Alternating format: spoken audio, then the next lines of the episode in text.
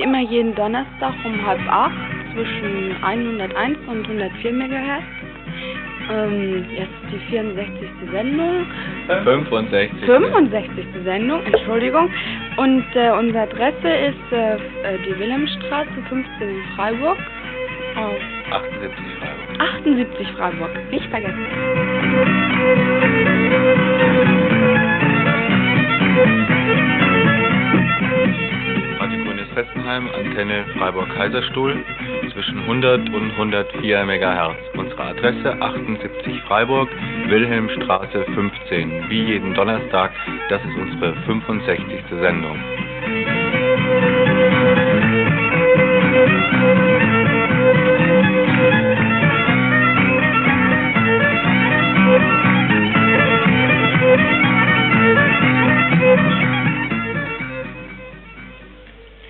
Heute hört ihr die 65. Sendung, die letzte vor der Sommerpause. Mitte September geht's dann weiter. Wir haben drei Beiträge. Erstens die Asphaltschneise in Staufen, ein Be Beitrag der BI. Zweitens der Atomstaat. Drittens Ökologie in der dritten Welt.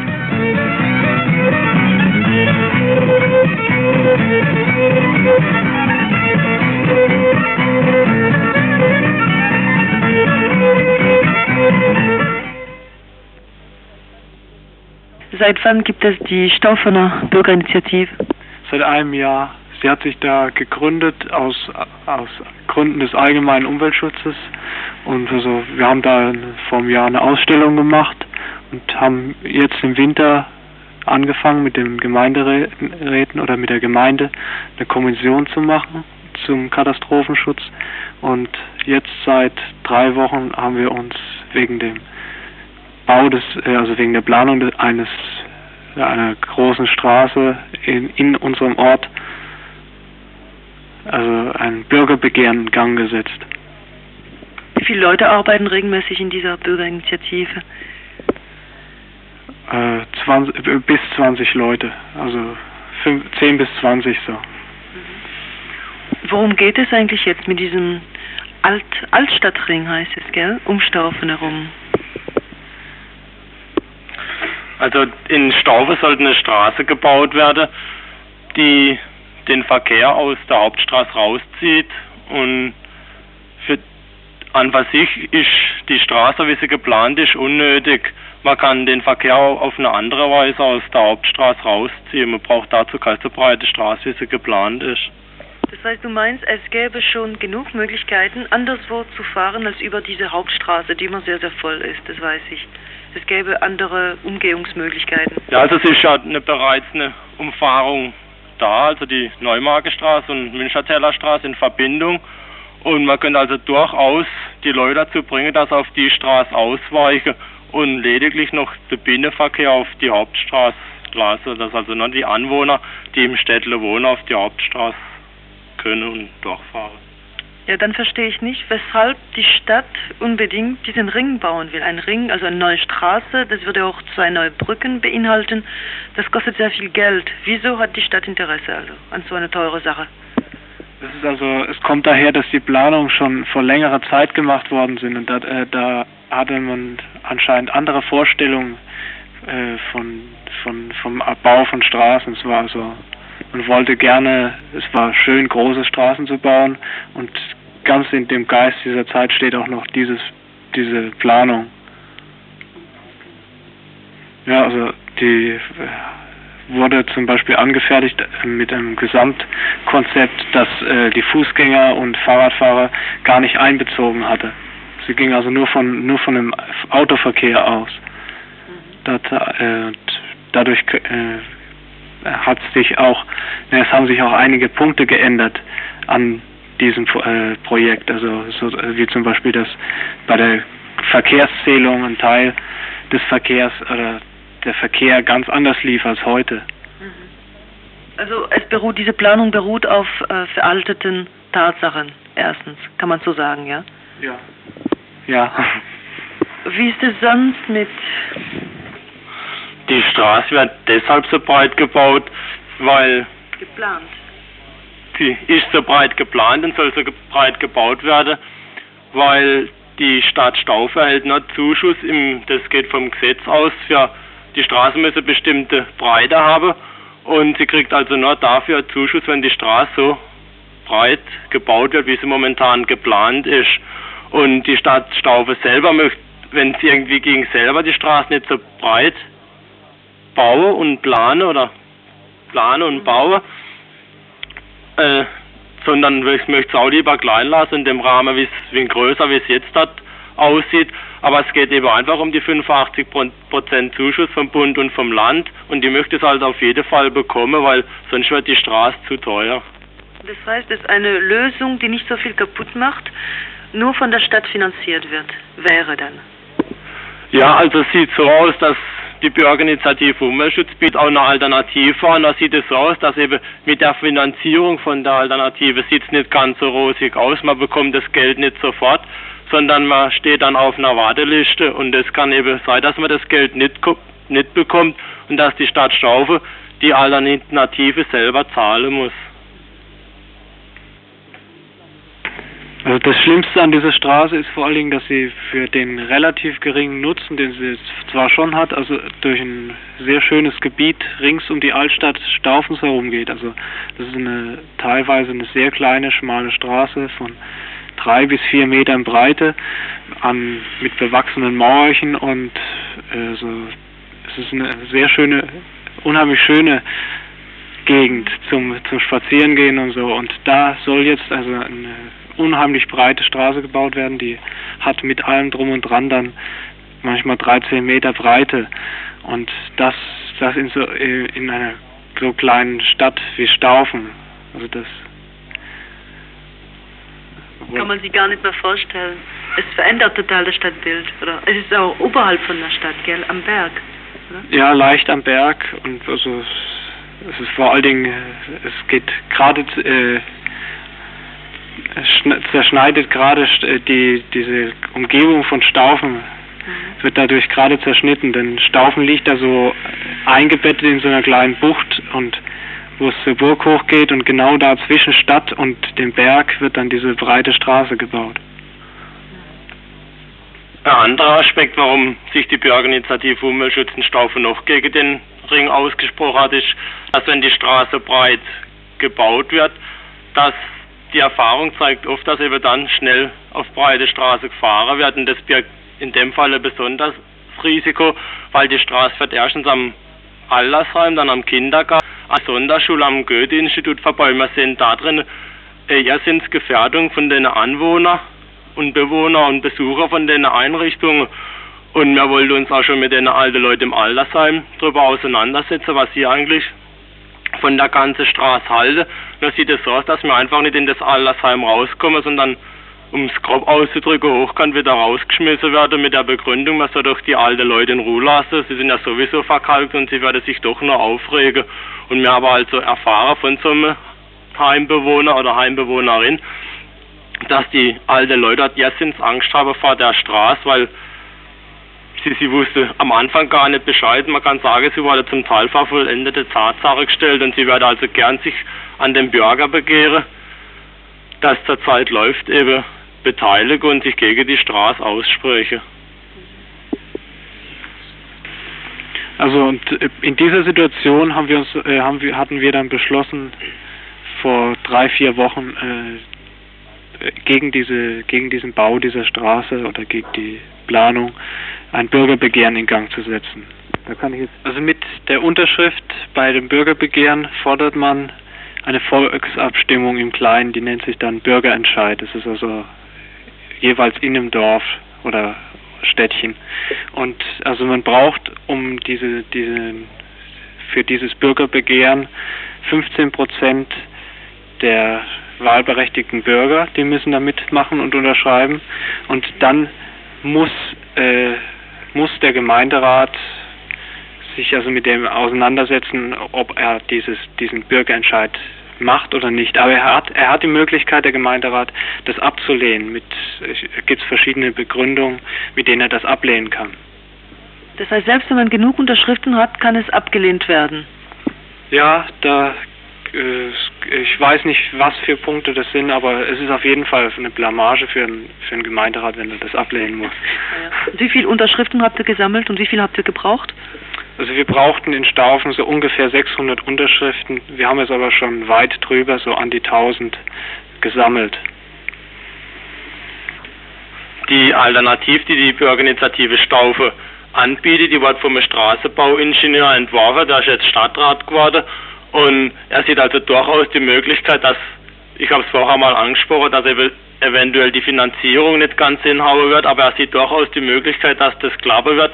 Man kann nämlich auch die die Alternativ, so wie sie mir uns vorstellen, als Gesamtkonzept einreichen und darauf baut er eben, dass man trotz, dass es eben keine so breite Straße wird oder dass es überhaupt keine Straße wird, sondern nur lediglich auf Brücke beruht, auch einen Zuschuss vom Bund und vom Land erhält.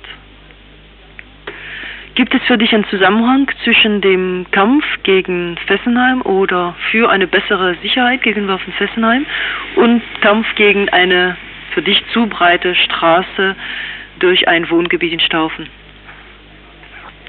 Ja, es gibt für mich da einen Zusammenhang insofern, dass beides Mal äh, wird, ohne dass, der, dass ein eigentlicher Wille da ist, der Bürger etwas so, so etwas zu haben wie diese breite Straße oder Kernkraftwerke, überhaupt äh, in dem Zusammenhang steht, wie wir in unserer Welt äh, sehr viel, sehr viel mehr Sachen äh, vom Staat her machen, die wir eigentlich gar nicht mehr wollen, wo wir also ohne, ohne das direkt zu wollen, die ganze Zeit weitermachen, mitmachen.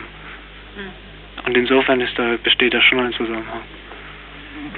Für mich besteht der Zusammenhang darin, dass eben das nur wie bei KKWs, wie jetzt bei uns hier in Staufer bei der Straße einzelne oder eine Gruppe von Bürger und Leute sind, die sich gegen solche überdimensionale Baumaßnahmen aussprechen und obwohl es jetzt in Stauf auch viele andere normale Bürger gibt, die sich gegen die Straße aussprechen, letztendlich doch nie aktiv werden würden, weil sie sich irgendwie den Politikern und sonst was. Und es ist schon schwierig in Stauf auf örtlich bezogene Leute zu mobilisieren. Dann ist es eben noch viel schwieriger wird, wenn es über die Region oder jetzt bezüglich Festheim über die Landesgrenze rausgeht, die Mehrheit von den Leuten zu mobilisieren, obwohl sie wahrscheinlich im, im Herzen selber gegen solche Sachen sind wie Festheim oder jetzt ein Staufe, die breite Straße. Man hundert Kilometer weg, da gibt's einen kleinen Ort. Ich kenn dort kein persönlich und verstand auch kaum ein Wort rein verstandige, nämlich ihre Wut, will man gegen ihre Wille bauen Der Atomstadt wird von vielen begriffen als so eine, so eine Science Fiction von Robert Jung. Etwas, was in, fernen, in der fernen, fernen Zukunft vielleicht mal ausbricht. Und ich finde, bei uns im Dreieckland, da haben wir noch sowas wie einen vorläufigen Frieden. Aber in einer anderen Region in der Bundesrepublik ist der Atomstaat schon ausgebrochen und das, das ist auch kein Frieden mehr, sondern bewaffneter Frieden. Und es ist auch kein leeres Wort, wenn man sagt, das ist dort eine besetzte Provinz von der deutschen Staatsgewalt, von Polizei und Bürgerkriegspolizei, Bundesgrenzschutz besetztes Gebiet. Und darüber möchte ich gerne mit der Rebecca reden, die von der Bürgerinitiative ist, von Lüchow-Dannenberg, die dort wohnt und äh, die das so in ihrem Alltag auch erfahren muss, wie die Leute das dort im Alltag erleben und nicht nur äh, wie jetzt kürzlich bei der Räumung des Dorfes 1004, wo es auch durch die Medien ging, sondern wie das so jeden Tag aussieht. Fangen wir vielleicht mal ganz vorne an. Ähm, wie viele Polizisten sind denn eigentlich jetzt im Alltag, alltäglich zuständig zum, für den Schutz der Atomanlagen dort? Also es sind immer mehrere Hundertschaften Bereitschaftspolizei direkt in Lüchow stationiert. Die sitzen da in der Ü-Fest. Das ist so eine alte Einrichtung von der Post, die nicht mehr gebraucht wird. Das liegt so ein bisschen, das liegt eigentlich direkt zwischen, zwischen Lüchow und dem nächsten Dorf. Und dann sind insgesamt sind ständig 2000 Polizisten und BGS-Beamte als Bereitschaftspolizei für Gorleben in der, in der Region und der Rest der nicht direkt in Lüchow hockt, die sitzen dann in Lüchow, ne, in Uelzen und, und in Lüneburg und zum Teil auch noch in Braunschweig. Das sind 2000, 2000 Bereitschaftspolizisten und irgendwie so bei uns gibt es immer, wird immer so gesagt, auf 30 Bürger ein Polizist, wenn das kein Polizeistaat ist. Hm. Muss man nämlich noch dazu sagen, dass äh, der Landkreis flächenmäßig so groß ist wie das Saargebiet und Einwohner sind 45.000. 45.000 und dafür sind für den Alltag wohlbemerkt zuständig so 2000 bewaffnete Uniformierte. Mhm. Jetzt erinnere ich mich bei den Wachen, die es immer gab, um das Dorf 1004, dass immer wieder jemand ganz aufgeregt angerannt kam und sagt, Sie kommen. Und dann fragte jemand von den Einheimischen dort, ja, wie viel sind's denn? Sagt er, ja, zehn so VW-Bustransporter. Und dann lachten alle und sagten, das ist normal. Ja, das, das sind wir eben gewöhnt. Die sind ja, die Polizei ist seit einem Jahr, seit, seit dem Frühjahr 79 im Landkreis Lüchow-Dannenberg und die sind halt gekommen am Anfang mit der Begründung, dass sie die Bohrungen schützen sollen. Am Anfang gab es ja nur immer zwei, drei Flachbohrstellen gleichzeitig und inzwischen gibt es eben viel mehr Tiefbohrstellen und deswegen werden auch die Wachablösungskonvois und Transporte immer größer.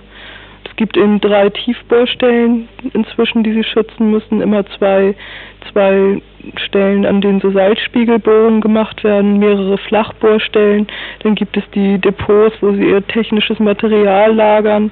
Dann haben sie immer noch ein Haus vom Landtagsabgeordneten zu bewachen und das ist schon einiges, was da zusammenkommt. Und so die Norm normal ist eben, dass so viermal am Tag, wenn Wachwechsel ist, erstmal Richtung Bohrstelle fährt, also jetzt zum Beispiel Gedelitz, das liegt in der Nähe der, der Tiefbohrstelle 1003. Da fährt dann mittags um 12 fahren sechs bis zehn VW-Transporter oder auch diese größeren Mannschaftswagen fahren Richtung Bohrstelle und eine Viertelstunde später kommen gleich vier Wagen nochmal zurück. Das ist dann der Wachwechsel und das ist darüber, das ist schon das muss man irgendwie schon erlebt haben in Gedlitz, um zu begreifen, wie das ist. Das ist ein Dorf, das liegt an einer ziemlich kleinen Straße und es gibt eigentlich nur den Verkehr der Einheimischen da und Trecker kaum mal einen Lastwagen. Und jetzt also ständig dieser Polizeiverkehr. Dazu kommt dann so, dass eben die Polizei auch mitfährt, wenn irgendwelches Baumaterial an die Bohrstellen geschafft, geschafft werden muss. Und die fahren auch nicht langsam durch die Dörfer, die rasen da durch, zum Teil mit 80. Das macht die Leute da so verrückt, dass die alten Frauen mal sich abgesprochen hatten und dann sich irgendwann da in den Weg gestellt haben dann wirklich so in letzter Sekunde, die erst angehalten haben, kurz daran vorbeigegangen, dass da jemand überfahren worden ist. Und die Leute mögen auch ihre Kinder nicht mehr auf die Straße lassen. Und das sind alles so Sachen, die naja, aber irgendwie ist es schon inzwischen normal und Gedlitz, das war, das war ein Dorf, da waren die Bauern eigentlich alle sehr aktiv am Anfang und voller Elan und wenn man sich jetzt fragt, warum sie nicht mehr so viel mitmachen, dann verweisen sie einen auch auf das, was, was da jeden Tag bei ihnen durchfährt und sagen, na, haben wir gegen die dann wirklich noch eine Chance? Ne? Das ist eigentlich ziemlich schrecklich, dass dieser alltägliche Terror der militärischen Anwesenheit, dass, dass sowas normal wird. Nun sieht das einerseits nur so äh, erstmal jetzt so aus, als ob die nur dauernd immer sichtbar wären, was schlimm genug ist. Irgendwo durchfahren, hin und her fahren und zwar so so mit dem ganzen Imponiergehabe, das das Militär so an sich hat. Aber die greifen ja auch direkt so ein in den Alltag. Man kommt ja dauernd in Berührung mit denen. Ja, wenn es bei uns Veranstaltungen gibt oder Treffen der Bürgerinitiative, normale Treffen der, der Gruppen in Lüchow und Dannenberg, dann gehört es schon dazu, dass fünf Minuten nachdem wir im Saal sind, draußen ein oder zwei Polizeiwagen vorfahren und alle alle Nummern der Autos, die vor den, vor den Kneipen oder vor den Häusern stehen, aufgeschrieben werden. So, das ist so, am Anfang gab es immer ziemlich viel Streit dann noch mit den Polizisten, die wurden auch weggejagt. Aber so inzwischen hat sich da so eine Haltung entwickelt, naja, wir haben nichts zu verbergen und wir nehmen das so hin. Aber es ist nicht so, dass wir uns nicht mehr drüber ärgern, wissen aber auch nicht, wie wir das abstellen können. Oder auch so, so eine Geschichte, die uns immer nicht geglaubt worden ist am Anfang. Das sind bei wichtigen Treffen, größeren Treffen, gerade auch wenn sich die Lüchow-Dannenberger mit den Auswärtigen getroffen haben, dass es dann dazugehörte, dass die Polizei draußen auffuhr und einfach ein, ein Richtmikrofon aus dem Auto gehalten hat, um unsere Sachen mitzuhören.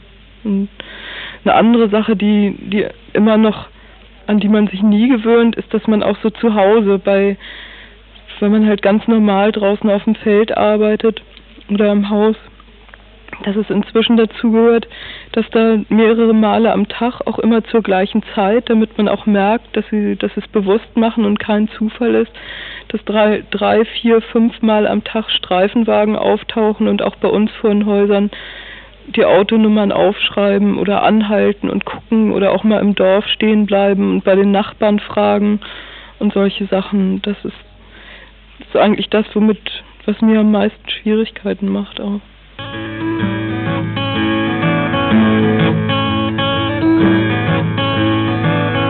Siamo in paz e lo scalfaiagherro andan partì a Micionelli Tuttaro, Dariela Vareno, nostra parena de savei saben blanc, che si sa otro ruto, marcio del Menervei, carcases e corveros tuto, se los comandos de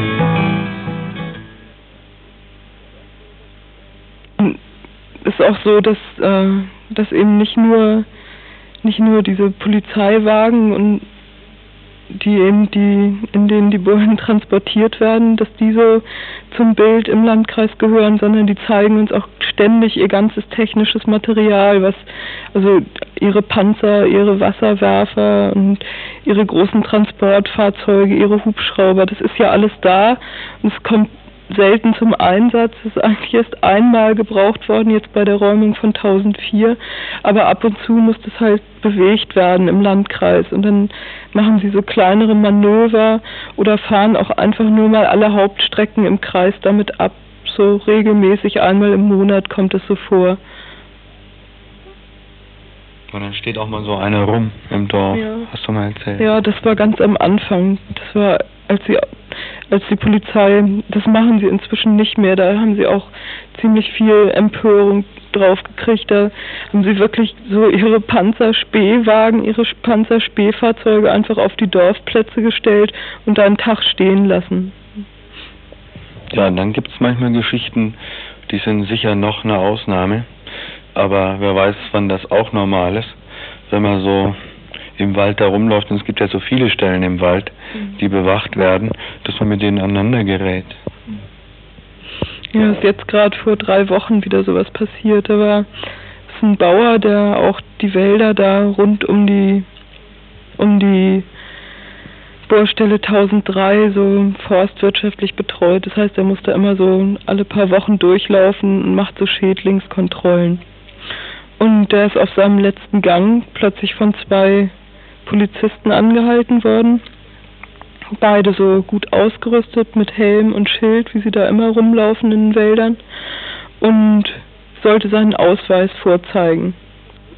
Und er hat, er war ziemlich verblüfft, weil ihm das in seinem Leben noch nicht passiert ist, dass er da im Wald seinen Ausweis, dass da im Wald eine Personalienkontrolle war und wollte gerade ansetzen, ihn zu erklären, warum er eben weil es sowas noch nie gegeben hat, auch nie seinen Ausweis dabei hat, wenn er da im Wald arbeitet und ist überhaupt nicht zu Wort gekommen, sondern brutal zusammengeschlagen worden von den beiden. Hat er eine Stunde bewusstlos im Wald gelegen und hat es dann erst geschafft, sich da davon zu machen. Hatte auch unglaubliche Angst, ist erst einen Tag später zum Arzt gegangen und Inzwischen läuft da eine Anzeige, aber natürlich gegen Unbekannt und wir haben da auch keine besondere Hoffnung, dass diese beiden Polizisten da zur Rechenschaft gezogen werden wohl bemerkt, die ganzen, die ganzen Erzählungen, alle die, die ganzen Beschreibungen, die betreffen jetzt den Alltag dort im Wendland, in Lüchow-Dannenberg. Das ist nicht das, was der Staat auffährt, wenn eine Demonstration ist oder irgendein größerer Konflikt, sondern das ist dort jeden Tag diese Anwesenheit von Polizei und äh, der Versuch, die Leute einzuschüchtern, weil man immer die Staatsgewalt vor Augen sieht. Mir geht's, mir geht's jetzt so, wenn ich an die Elbe komme, als ich das erste Mal dort war an der Elbe, das hat mich unheimlich erschreckt, auf der anderen Seite den großen Zaun zu sehen und dann so alles, was ich im Kopf hab von dem Polizeistaat in der DDR, da drüben sieht man nichts, mit den Leuten kann man keinen Kontakt aufnehmen, die sind ziemlich eingeschüchtert. Wenn man sich jetzt, wenn man, jetzt an die Elbe geht und darüber guckt und seinen Schrecken hat und sich umdreht und zurückguckt ins eigene Land, dann ist es eigentlich, weil es näher ist auch und beweglich, eigentlich viel schlimmer. Und ich glaube schon, ist auch für uns so im Dreiklang sehr wichtig, sich vorzustellen, dass die, die Beschreibung vom Atomstaat, dass das überhaupt keine Science Fiction ist, sondern dass es längst angefangen hat. Und in der ersten Region jetzt dort in Lüchow-Dannenberg, dass es aber insgesamt Manöver sind für alle Regionen, wo sich Widerstand regen wird. Und eigentlich kommt es wohl nur darauf an, dass der Widerstand an so vielen Stellen so stark wird, dass sie irgendwann mehr Polizisten brauchen, als sie Einwohner hier haben.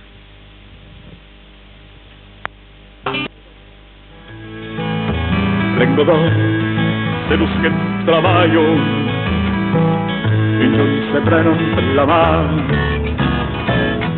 de seguir que din la burrasca que con de tot nou li irà a tenir si d'altro ruto Marciodus del venerdì Carcasses e corriero spunto Per los comandos de la nuez Carcasses e corriero spunto Per los comandos de la nuez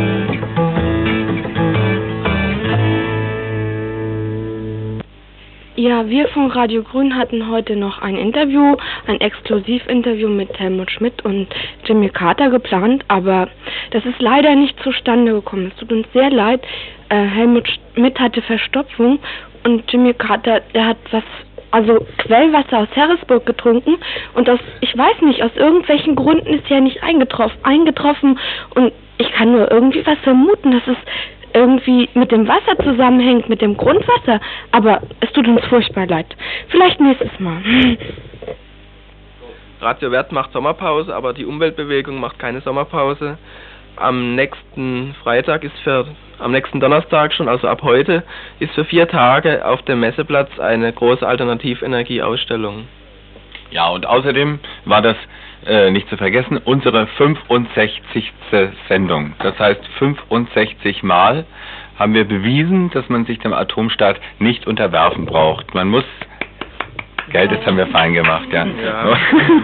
Man muss, muss nur die Mittel und Wege suchen, dann wird man sie auch finden und wir werden auch die Mittel und Wege suchen und finden, so wenn die Sommerpause vorbei ist und dann werden wir vielleicht noch ein paar bessere Wege finden, auf denen uns jetzt unsere Mitlauscher, das heißt unsere besten Hörer, die wir haben, weil sie ganz regelmäßig sind, nicht folgen. Das sind unsere lieben Freunde von der Post, mit denen wir ja da schon oft angekündigt haben, mal zusammen trinken würden, ein so. Aber jedenfalls, das war heute von Fairness Schluss. Danach geht's wieder los, wird noch angekündigt im Südwestfunk, in Bildzeitung und so. Es kommt überall. Ja, und Radio, die Leute von Radio Wert, schlafen nicht während der Sommerpause. Wenn in Fessenheim ein Unfall passiert, ein sogenannter Zwischenfall, wie es in der Presse so schön heißt, dann äh, wird Radio Wert Fessenheim senden in einem extra dafür eingerichteten Katastrophenstudio. Und wenn wir es wenn wir es nicht rechtzeitig schaffen, dann könnt ihr hinterher unsere Kassette anhören. Voilà, avant de terminer cette année, nous tenons à informer nos auditeurs écologistes francophones que la semaine prochaine, à la même heure, sur la même fréquence, une émission spéciale sera diffusée en français. Le thème principal de cette émission est l'insémination artificielle des abeilles à Madagascar. Cette émission sera animée euh, par le professeur Dr Yamamoto de l'Université de Tokio. À la prochaine fois, merci. Also heute hört ihr meine Stimme wieder das erste Mal nach langer, langer Krankheit. Und ich bin Gott sei Dank wieder gesundet für die Ferien. Ja.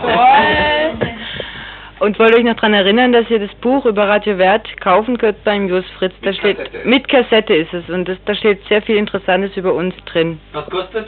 Es kostet 16 Mark 80. Lächerlich. Das ist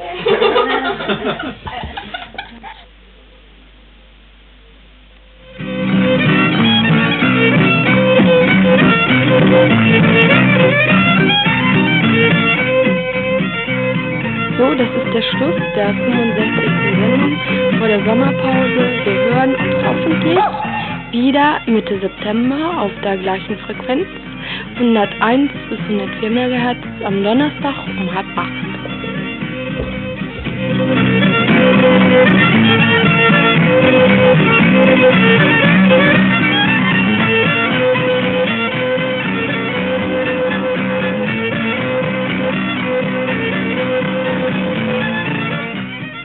Aquí, aquí, Radio Fessenheim Verde.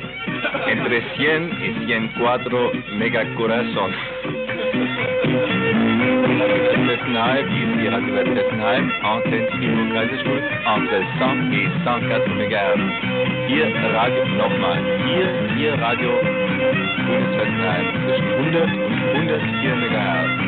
Studio Freiburg, Kaiserstuhl und Markgräflerland mit der 65. Sendung.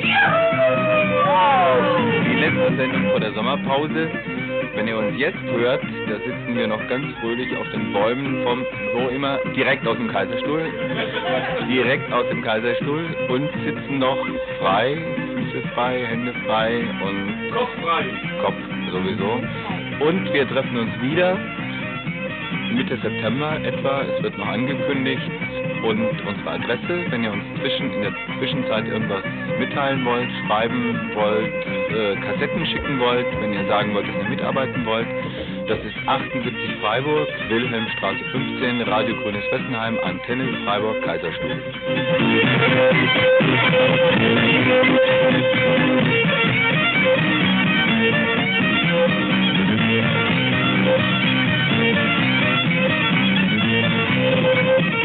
Thank you.